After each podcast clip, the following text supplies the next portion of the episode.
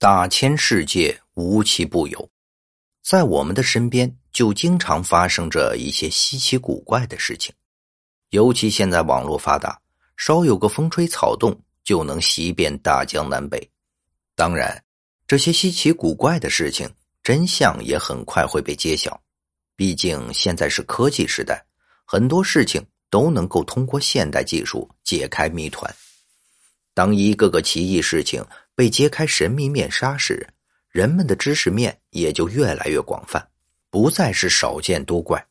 但是古人并没有现代这样的高科技，对于一些以当时能力无法解读的事情，他们只能相信神佛，用迷信的态度去做出一个近乎合理的解释。也有的人会利用人们的无知去骗取别人的信任。从中获取个人利益。南宋一尼姑阴阳双体，祸害了上百人，真身被识破后被判斩立决。这又是怎样一个离奇的故事呢？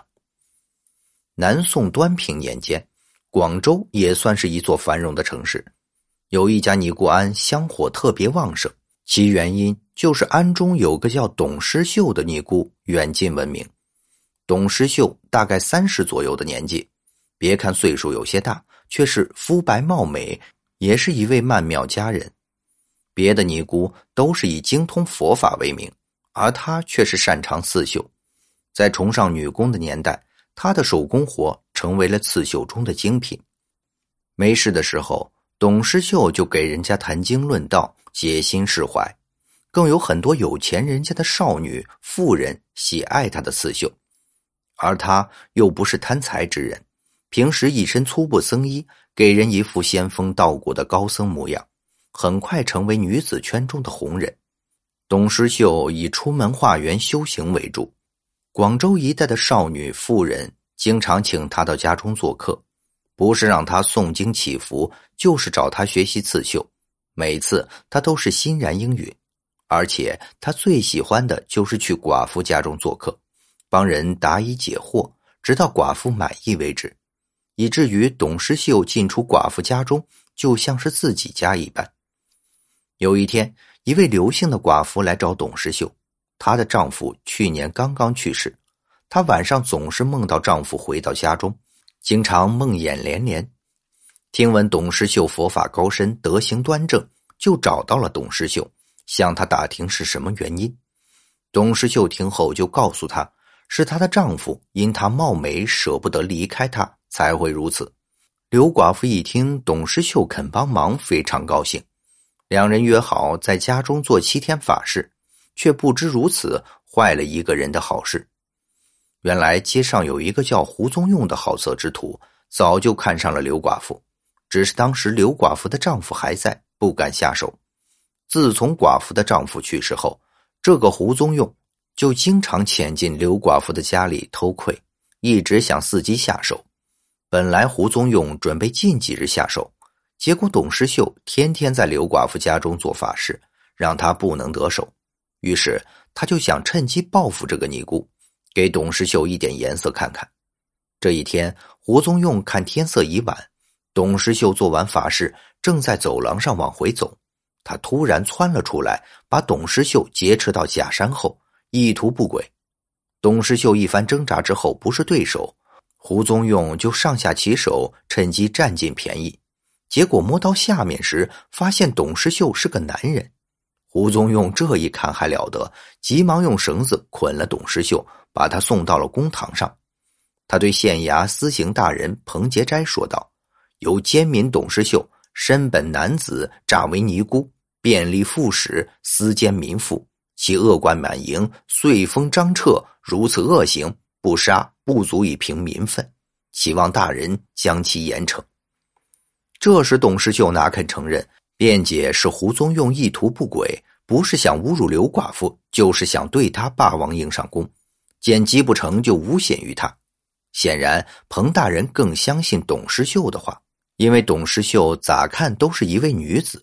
胡宗用哪肯承认自己不轨之事，竭力争辩说董师秀就是个男人。彭大人没办法，就叫人找来稳婆验明正身。两个稳婆被传来后，对董师秀一番查检，最后禀告彭大人，董石秀确实是女子之身。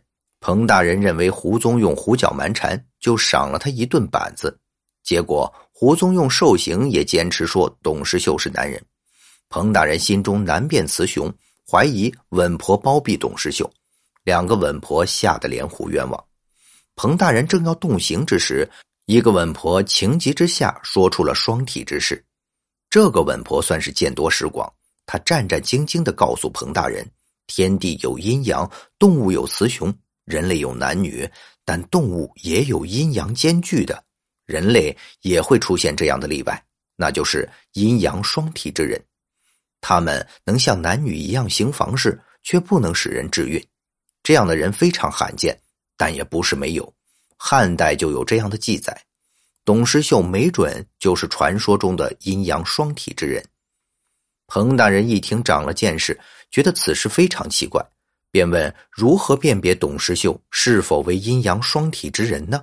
温婆又回答说：“古书上记载着一个方法，可以尝试一下。”彭大人秉着好奇的心理，就让人按照稳婆所说的方法操作，将董石秀脱光下半身的衣服，然后在他的身上涂满肉汤，再用一只狗来舔舐身上的汤汁。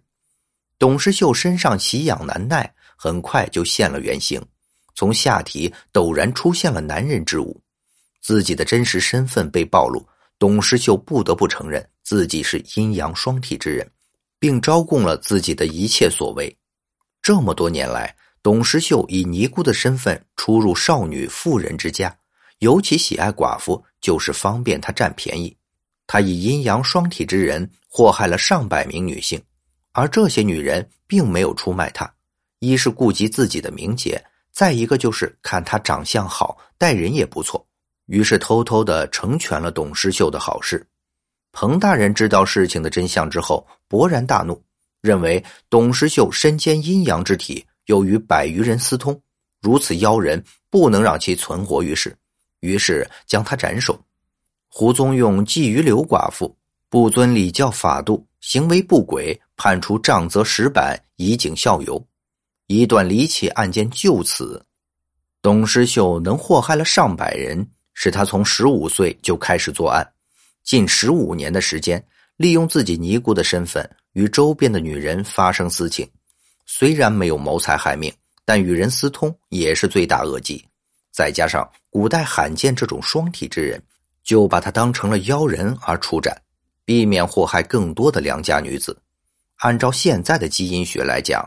董石秀这样的人属于一种基因突变，确实属于一种异常情况，但并不是妖人。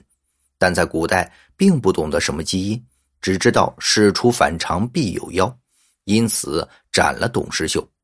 不过，以董石秀占了上百人便宜的案底，按照古代的伦理习俗，也确实是死有余辜。